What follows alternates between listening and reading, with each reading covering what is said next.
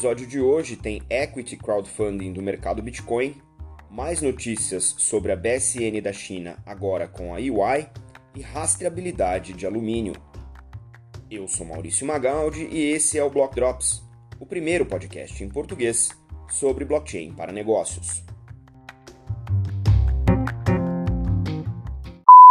As notícias que você ouve aqui não têm qualquer vínculo com o meu trabalho atual não configuram nenhuma forma de patrocínio, propaganda ou incentivo para o consumo e têm o foco exclusivamente educacional para o mercado.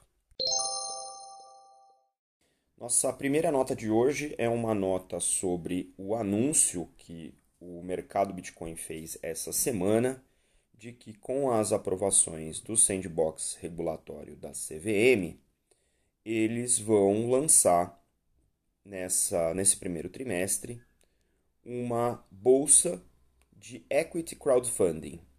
O equity crowdfunding é um crowdfunding tradicional, estilo vaquinha, né? mas a, o destino desse dinheiro é um investimento em sociedade de uma determinada empresa né, que está fazendo esse crowdfunding. Né? A fração dessa dessa propriedade é, ela vai ser tokenizada através dessa nossa dessa nova bolsa que chama Clearbook e uh, o foco vai ser em startups de, dos mais variados segmentos, não necessariamente de cripto ou de blockchain. O mercado Bitcoin tem mais de 2 milhões de investidores cadastrados na exchange, então já é um mercado bastante desenvolvido, pessoas investidores que estão acostumados a lidar com ativos com riscos é, maiores e até mesmo uh, os chamados uh, ativos alternativos, né?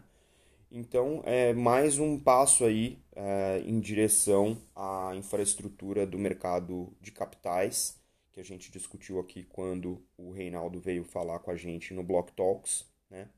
E interessante também ver que é parte de um kit maior que a própria uh, que o próprio mercado Bitcoin é, já tem, né? Tem uma tokenizadora, tem uma empresa de custódia de, de criptoativos e tem o próprio exchange. Agora vem com a Clearbook é, como uma bolsa aí para equity crowdfunding. A Clearbook já está recebendo é, cadastro de startups e investidores, né? olhando sempre para projetos que já estejam em funcionamento. Né? Esses projetos vão passar por uma avaliação. Tem parceiros como a Fisher Venture Builder e a Distrito nesse projeto da Clearbook, o que torna aí o projeto ainda mais robusto. Né? Então é interessante ver que aí, do ponto de vista de infraestrutura, a gente está tendo progressos interessantes. A gente falou recentemente com o Eduardo Baumel da BVM12, que é uma bolsa é, em blockchain para startups de impacto, agora Clearbook como uma bolsa para equity crowdfunding de startups e ativos alternativos.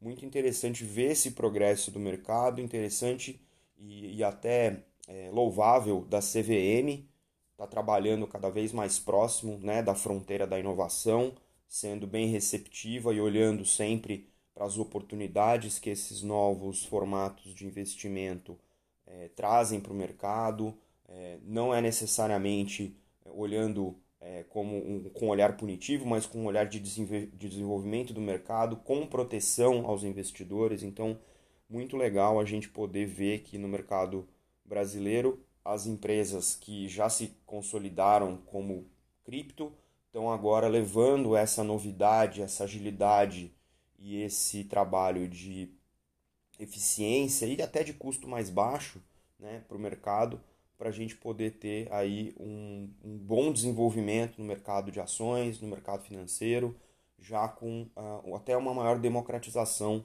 ao acesso ao investimento. Então, de novo, parabéns para o Reinaldo e o time da MB, parabéns para a CVM que está se movimentando aí cada vez mais em linha com as inovações e a gente vai ficar de olho, né? Tentar acompanhar aí as notícias do lançamento, ver quais são as startups que estão sendo negociadas é, na Clearbook e a gente, com um pouco mais de tempo, consegue trazer também aqui o pessoal da Clearbook para falar com vocês num Block Talks futuramente. Quem sabe até o pessoal da CVM se interessa em participar e contar um pouco do que está na cabeça do regulador para nossa audiência. Eu sei que parece que a gente fala da BSN toda semana, né? Mas não é, não é toda semana, é, é, é bem frequente.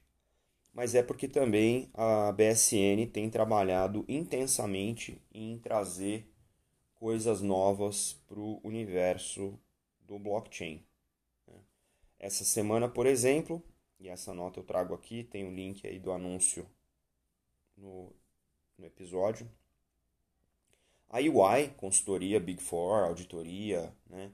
E, e empresa de consultoria para diversos setores da economia, cujo head global de blockchain a gente já entrevistou aqui no Block Talks, anunciou essa semana é, a extensão de uma implementação em Ethereum que eles têm para ser é, colocada à disposição do mercado em cima da infraestrutura do Blockchain Services Network, que é a BSN, baseada na China.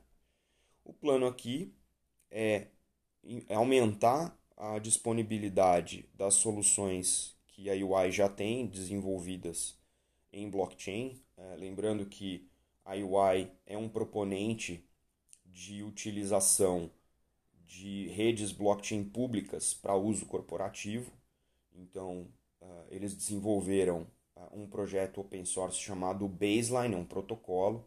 Esse protocolo roda em cima do Ethereum e gera aí o que eles chamam aí de uma zona protegida, o ring fenced, para que você consiga trabalhar com uh, controles de privacidade utilizando a infraestrutura pública do Ethereum.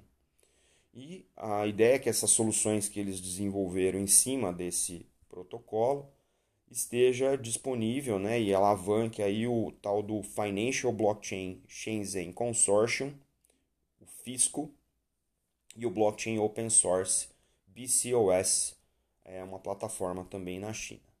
É, a expectativa é que uh, as soluções sejam disponíveis para a região, né, na Ásia, estejam disponíveis lá, e obviamente dependem aí de aprovações regulatórias e afins, porque trabalha basicamente com os consórcios é, chineses do setor financeiro. Né? Existem algumas soluções é, prontas né, da UI que vão trabalhar com rastreabilidade é, de ativos, como vários outros que a gente já citou aqui. Mas o mais interessante dessa notícia, na minha opinião, é, primeiro, a consolidação do BSN como uma infraestrutura é, regional na Ásia, traz um parceiro de peso que vem se firmando cada vez mais no ambiente de blockchain corporativo, como eu falei, usando Ethereum através do Baseline Protocol, então popularizando o uso de Ethereum no mercado corporativo, que eu acho que é um valor enorme que a UI traz para a mesa nesse sentido e faz parceria com consórcios locais ali é, que já tem público, empresas é, que têm uh, desenvolvido projetos, protótipos é, no uso do blockchain para esse fim. Me, me deixa curioso para saber se, com tantos testes que a China tem feito em CBDC, se a UI vai participar disso de alguma maneira através ou do uso do baseline ou do uso dos serviços que a UI também oferece do ponto de vista de consultoria e desenvolvimento. Então, esse é um ponto que me deixou curioso e que, obviamente, a gente vai tentar explorar e trazer para vocês aqui. De qualquer maneira, é um anúncio importante, é um anúncio que combina serviços com infraestrutura e posiciona tanto o BSN como a UI em um grande player na Ásia e potencialmente é, globalmente também, como um provedor de infraestrutura, soluções e serviços para o mundo corporativo, utilizando redes blockchain é, públicas em cima de um protocolo desenvolvido né, e mantido é, open source. Muito interessante esse desenvolvimento e obviamente aqui a gente quer mais aqui as pessoas passem a utilizar e as indústrias ganhem esse desenvolvimento, essa eficiência e esse nível de integração utilizando os benefícios das tecnologias blockchain. Em mais uma nota sobre blockchain aplicado à rastreabilidade de ativos, a gente tem hoje aqui uma nota para o setor de mineração, mais especificamente para alumínio. O link da matéria está aí na descrição do episódio, mas eu achei essa nota bastante interessante porque traz uma característica que eu ainda não tinha visto na indústria de mineração e nem na tratativa desse tipo de aspecto. Então, vou dar uma elaborada melhor para vocês. A Rio Tinto, que é um dos maiores é, produtores de vários tipos de, de metal e, e, e de mineração também, é, lançou essa semana uma iniciativa chamada START, que está voltada para sustentabilidade. A ideia aqui da Rio Tinto é que a solução ela atue como se fosse o rótulo nutricional nos alimentos, né? Então, só que obviamente para o alumínio. A ideia é que além da rastreabilidade, os consumidores consigam ver quão responsável e sustentável aquele metal que está no produto foi é, obtido. Então, esse, esse ajuste de informação significa que você pode fazer é, não só a, a, identificação de como esse metal foi originado, mas como ele foi produzido, se no, na maneira como ele foi processado para gerar um produto final, eles uh, capturarem as informações não só de rastreabilidade, mas também de é, sustentabilidade. E obviamente tem um ponto aqui interessante é que algumas das composições do alumínio é, são, ah, de certa maneira, são secretas. Né? Então a ideia é que você consiga ver aquilo que é comum, padrão de indústria, mas obviamente as, as formulações, as misturas entre alumínio e potencialmente outros metais, é, você tenha isso uh, protegido de maneira estratégica. Né? Então, uh, retomando até um artigo que eu escrevi alguns anos atrás para HBR, em que o blockchain se posiciona como a primeira tecnologia, ou nesse caso ainda a única tecnologia que permite colaboração entre competidores, sem os competidores abrirem mão dos seus uh, segredos industriais e das suas vantagens competitivas. E nesse caso ele está sendo implementado dessa maneira. Né? Obviamente não é a primeira iniciativa que a gente está vendo, a gente já trouxe aqui algumas outras, falamos do uh, Responsible Sourcing Blockchain Network, que é uma rede que inclui a Volvo, a Glencore e outras produtoras.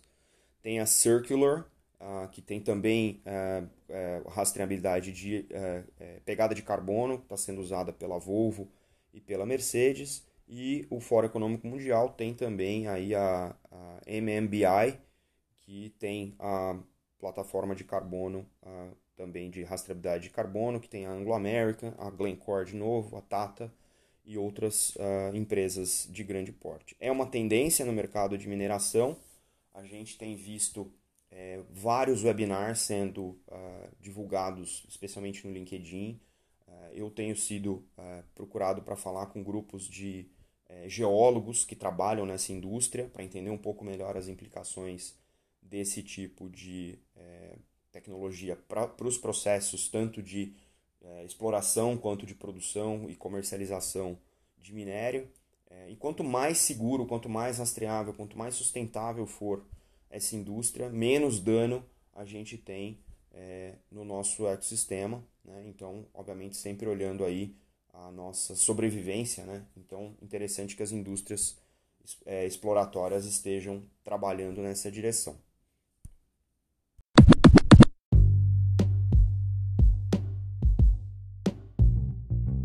Você pode ouvir o Block Drops Podcast nas plataformas Numis, Google Podcasts, Apple Podcast, Spotify e Anchor FM.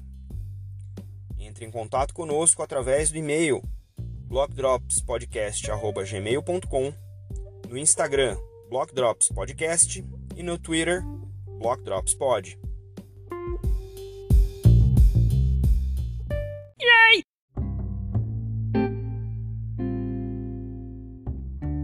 Os salves de hoje vão para Cláudia Mancini, que é figurinha mais do que confirmada aqui no nosso álbum do Block Drops.